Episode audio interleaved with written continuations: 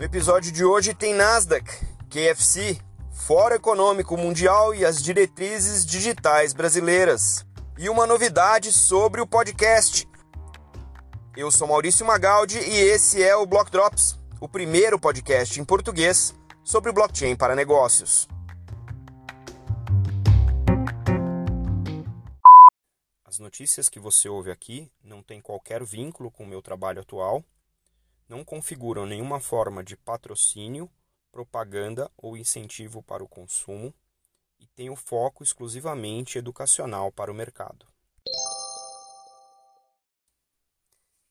A primeira nota de hoje é uma nota que pode significar um nível de amadurecimento do mercado corporativo, no uso de blockchain no mercado corporativo de maneira significativa. É, a R3, que é a startup que é dona da tecnologia, ou dona da versão corporativa da tecnologia Corda, que é uma tecnologia open source voltada basicamente para o mercado financeiro, anunciou junto com a Nasdaq essa semana. A Nasdaq é uma das, se não a maior provedora de infraestrutura é, de tecnologia para mercados de capitais, bolsas de valores e afins, além de ter essa essa posição no mercado é, de operar bolsas de valores, né? E no anúncio aqui, que o link está na, na descrição, eles anunciam essa parceria de, é, de múltiplos anos. É um, é um acordo não exclusivo de colaboração entre as duas empresas. Esse braço de tecnologia de mercado da Nasdaq vai alavancar essa versão Enterprise do Corda para poder expandir a infraestrutura de negociação de ativos digitais. Vocês devem recordar aqui que a gente já vem falando dessa questão dos ativos digitais, a gente já vem falando aqui de tokenização, a gente já vem falando aqui de uma série de questões é, do ponto de vista de negócio, em que com o uso do blockchain a gente começa a ter uma a possibilidade de pulverizar num nível muito pequeno os ativos muito grandes. Então a gente consegue fracionar e controlar a posse dessas frações de um determinado ativo no ambiente digital através do uso do que no, no mundo do blockchain a gente chama de token. Posso ter um token que é uma fração muito, muito, muito pequena de um ativo uh, muito, muito grande. E pensando no mercado de capitais, onde a gente tem uma movimentação desses ativos ao redor do mundo, né, de posse de vários, de vários uh, investidores, é, a gente começa a ter a possibilidade de fazer negociações desses ativos é, em diversas geografias, sob diversas legislações diferentes. É, e a gente começa a ver mercados que eram muito ilíquidos, ou mais ilíquidos, né? ou mais imobilizados, como o próprio mercado imobiliário, que a gente já citou aqui no podcast. Se utilizando da tecnologia blockchain para permitir a captação de um financiamento no mercado através do processo de tokenização. Imagina a possibilidade de você não só fazer a captação disso no mercado aberto, mas poder operar esses tokens no mercado secundário, como esse que a gente está vendo que pode surgir aí com a parceria R3 e Nasdaq essa é uma das fronteiras né, que a gente está explorando.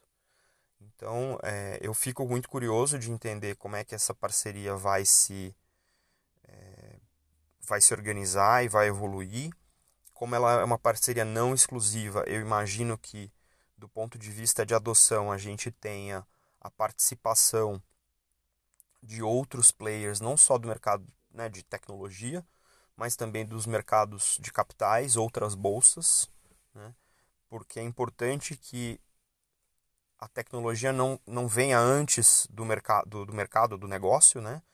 Senão ela, ela, ela perde o sentido, mas é, é interessante ver quem é que se junta a esse acordo mais para frente para colocar essas coisas para rodar. Pode ser a própria Nasdaq como bolsa, mas obviamente a gente pode começar a ver inclusive ativos sendo tradeados entre bolsas. Vamos ver.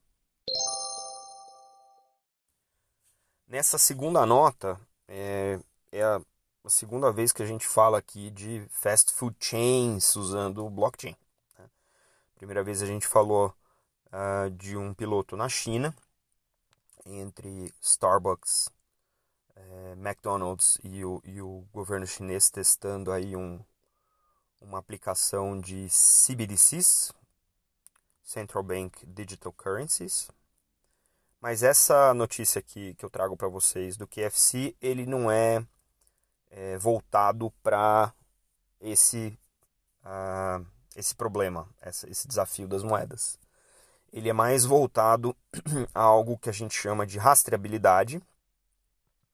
Porém, neste caso, apesar de ser uma empresa de alimentos, né, um restaurante, o KFC está usando uma solução baseada em blockchain para garantir mais transparência no supply chain de publicidade. Olha que interessante. Né? Por que, que a gente utilizaria ou necessitaria de algo com rastreabilidade é, para a parte de anúncios, para a parte de publicidade?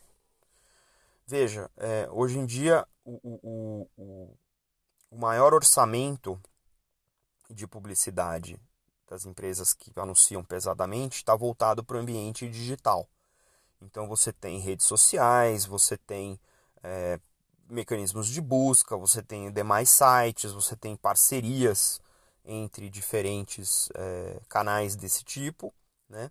E quando alguém faz um, um anúncio, quando uma dessas empresas faz um anúncio, ela paga pela precisão de que esse anúncio foi definitivamente entregue ao público-alvo e em entregue ao público-alvo ele, ele agiu em relação àquele assunto. Então, se eu estou sendo oferecido uh, pelo KFC ou qualquer outro anunciante um voucher através de um determinado uh, canal desses digitais uh, e eu clico como usuário, ele registra que eu sou público-alvo que né, recebeu e atuou naquele, naquele anúncio. Mas eu posso não uh, clicar e aí é difícil registrar que eu não cliquei e pode haver também cliques que inflam esse número é, e aí o, o, anunciante é cobrado a mais pelo, pelos canais. Então é uma maneira de você colocar blockchain em toda essa cadeia de suprimento, que pode inclusive ser é, até não, não só até o, link, ah, o clique, né?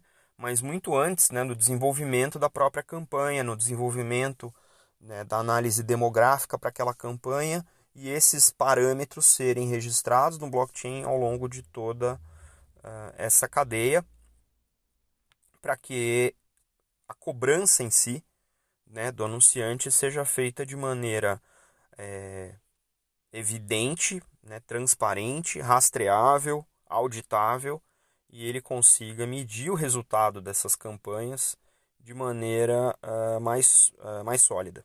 Né? O KFC está testando isso uh, no Oriente Médio, no primeiro momento. Né?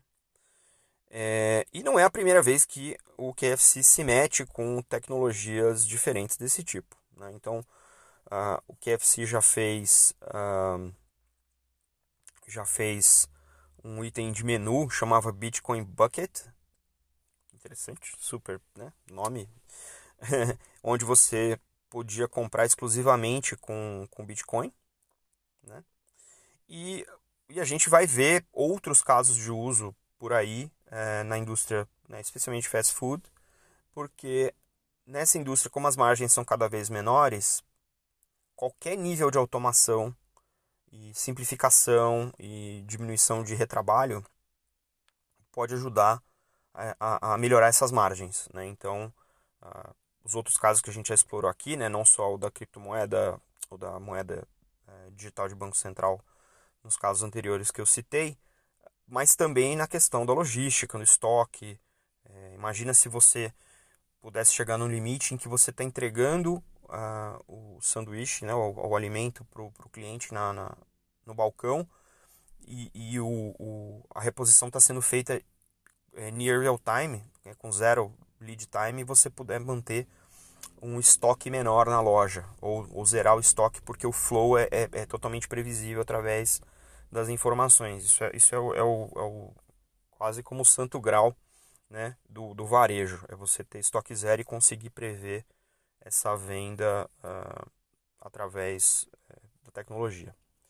Muito interessante esse uso. Uh, existem outros casos de uso nessa mesma linha sendo explorados uh, por outros anunciantes, mas eu acho que a gente vai ver aí um certo uh, aumento na transparência no mercado de publicidade, que pode ser uma vantagem muito boa para quem pular primeiro para dentro dessa onda, porque aí você consegue realmente medir o dólar investido em anúncio.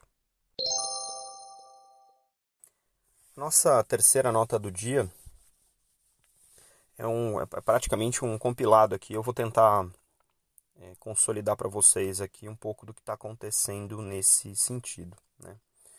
O World Economic Forum, Fórum Econômico Mundial, é, publicou aí algumas uh, algumas alguma guia, né, algumas guias, guidelines para ajudar as economias a refletir como que soluções baseadas em blockchain podem vir no mundo pós-coronavírus endereçar tudo que a gente está descobrindo que não funciona em uh, um cenário de pandemia como a gente está vivendo. Então, uh, eu, eu não quero, obviamente, virar o, o, o podcast do coronavírus, mas é inevitável que a gente discuta, é, não só aqui no podcast, mas eu imagino que é, nos círculos onde vocês trabalham, os amigos, família, tem discutido esses impactos. Então, o Fórum Econômico Mundial tem essa responsabilidade de olhar para como as economias vão se acomodar né, nesse mundo e como ah, essas deficiências que a gente encontrou é, óbvias, que agora estão óbvias né, nesse cenário de pandemia, podem ser endereçadas e eles exploram nesse paper o, o, ou nesses guidelines, né, o toolkit, essas, uh, essas questões. Então vou deixar o link aí para vocês no, no, na descrição do episódio, para vocês também explorarem um pouco essas uh, diretrizes. Acho que o principal ponto aqui em relação uh, a, a, ao blockchain e que está sendo endereçado por alguns players específicos é a questão da cadeia de suprimento. E aí a gente volta num tema que a gente explorou aqui já, que é a, é a fonte da verdade distribuída. Esse, esse é um termo que a gente roubou é, da transformação de finanças, né, que olha para o pro, pro, pro, pro fluxo de dados como a fonte da verdade, a fonte única da verdade. No caso do blockchain para o supply chain, ele é a fonte da verdade distribuída. Quando a gente tem um blockchain ao longo de uma cadeia de suprimento, ou ao longo das cadeias de suprimento, é fácil você ver o que está acontecendo com os ativos circulantes naquela cadeia de suprimento olhando para aquela solução. Né? E ter certeza de que o que está vendo ali é o que você está vendo ali é o que todos os participantes daquela cadeia estão vendo ao mesmo tempo. Por que, que isso ficou evidente agora no, no, no, no mundo da pandemia? Ficou evidente porque a gente está tendo dificuldade de suprimento, não só dos produtos tradicionais, dos insumos tradicionais de mercado, de, de, de, de varejo, né, de supermercado, insumos, alimento, produtos de limpeza, a gente teve a crise do papel higiênico, Mas pensa que no mundo dos hospitais também tem uma cadeia de suprimento. Essa cadeia de suprimento ela tem uma dificuldade tremenda de mobilizar, de se mobilizar sem as informações, o que impede de você conseguir checar os estoques de maneira horizontal na indústria e saber quais são os, os hospitais que têm esses estoques uh, em falta ou acabando para poder movimentar a cadeia. Lembra, são bens físicos, você tem que tirar de uma fábrica ou de um centro de distribuição e levar isso para outro lugar, para outra, para outro hospital, para outro centro de distribuição. Então, quando a gente olha é, o, o, a preocupação do Fórum Mundial nesse, nesse ponto é, é mais ou menos nessa direção. E aí isso fala um pouco com a nossa realidade aqui no Brasil, em que a gente teve essa semana, link também está aí no, na descrição do episódio, a, o posicionamento né, é, da Secretaria é, para Assuntos Digitais, o lançamento da estratégia do governo digital entre 2020 e 2022. Então tem um decreto né, emitido essa semana, decreto 10332, que cita explicit, explicitamente em um dos seus pontos o uso de blockchain para algumas das funções. Eles não explicita as funções, mas ele cita no mínimo nove é, pontos onde ele pretende usar minimamente o blockchain para digitalizar os serviços e as operações do governo brasileiro. Né? Serviços digitais, serviços digitalizados ou digitizados.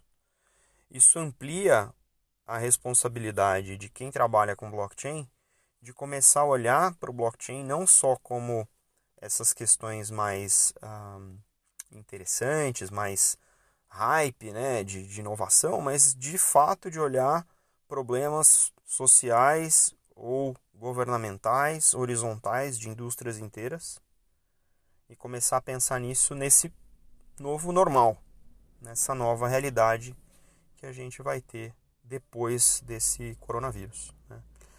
Então, ah, interessante essa, essa, essa sintonia ou essa movimentação entre o Fórum Econômico Mundial e, esse, e essa nova diretriz, ah, esse novo decreto brasileiro.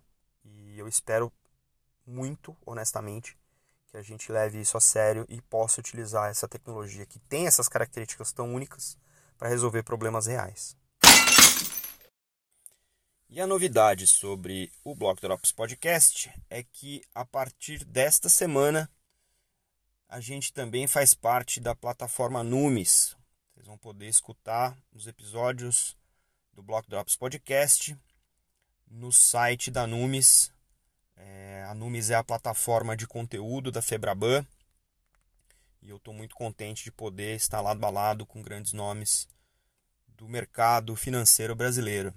Então é só clicar no link que está na descrição e você pode ouvir o primeiro episódio do podcast no Numiscast, que é o episódio da semana passada. E a gente vai aos poucos colocando conteúdo lá para você também.